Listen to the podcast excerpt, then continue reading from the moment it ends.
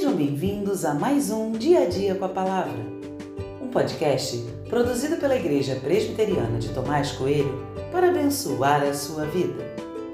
O título de hoje é Se Importe e tem por base o texto de Esther 3, 15, que diz: Os mensageiros, impelidos pela ordem do rei, partiram imediatamente e a lei foi proclamada na cidadela de Suzã o rei Assuero e Amã se assentaram para beber, mas a cidade de Suzã estava perplexa.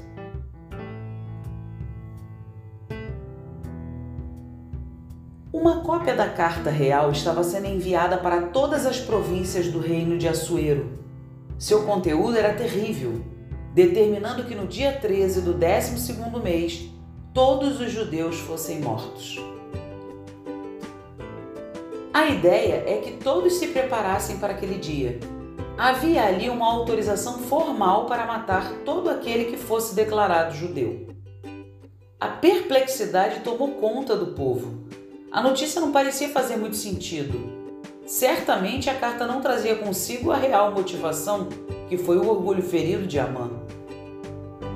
Mais assustador do que o conteúdo da carta foi a atitude de Assuero e Amã Enquanto o povo estava perplexo, assustado, apavorado e sem entender nada, Assuero e Amã estavam sentados, bebendo como se nada estivesse acontecendo. É até difícil imaginar o tamanho da indiferença. O rei e o maior oficial curtiam a vida enquanto o povo sofria. Parece que já vi esse filme antes aqui no Brasil. Essa é a imagem dos nossos políticos eles estão em lugares caros, com toda a pompa, comendo e bebendo do melhor, enquanto a população sofre e vive na luta pela sobrevivência.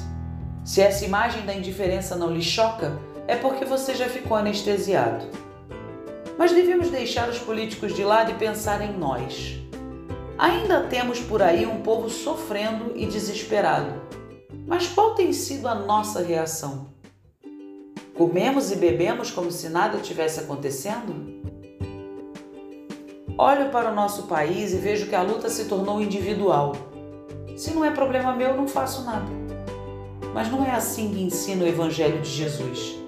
Amar o próximo é princípio inegociável e quando amamos não podemos ser indiferentes. Você pode não estar sofrendo diretamente como os judeus sofreram naquele momento e como alguns povos podem estar sofrendo hoje. Mas a única coisa que você não precisa ser indiferente.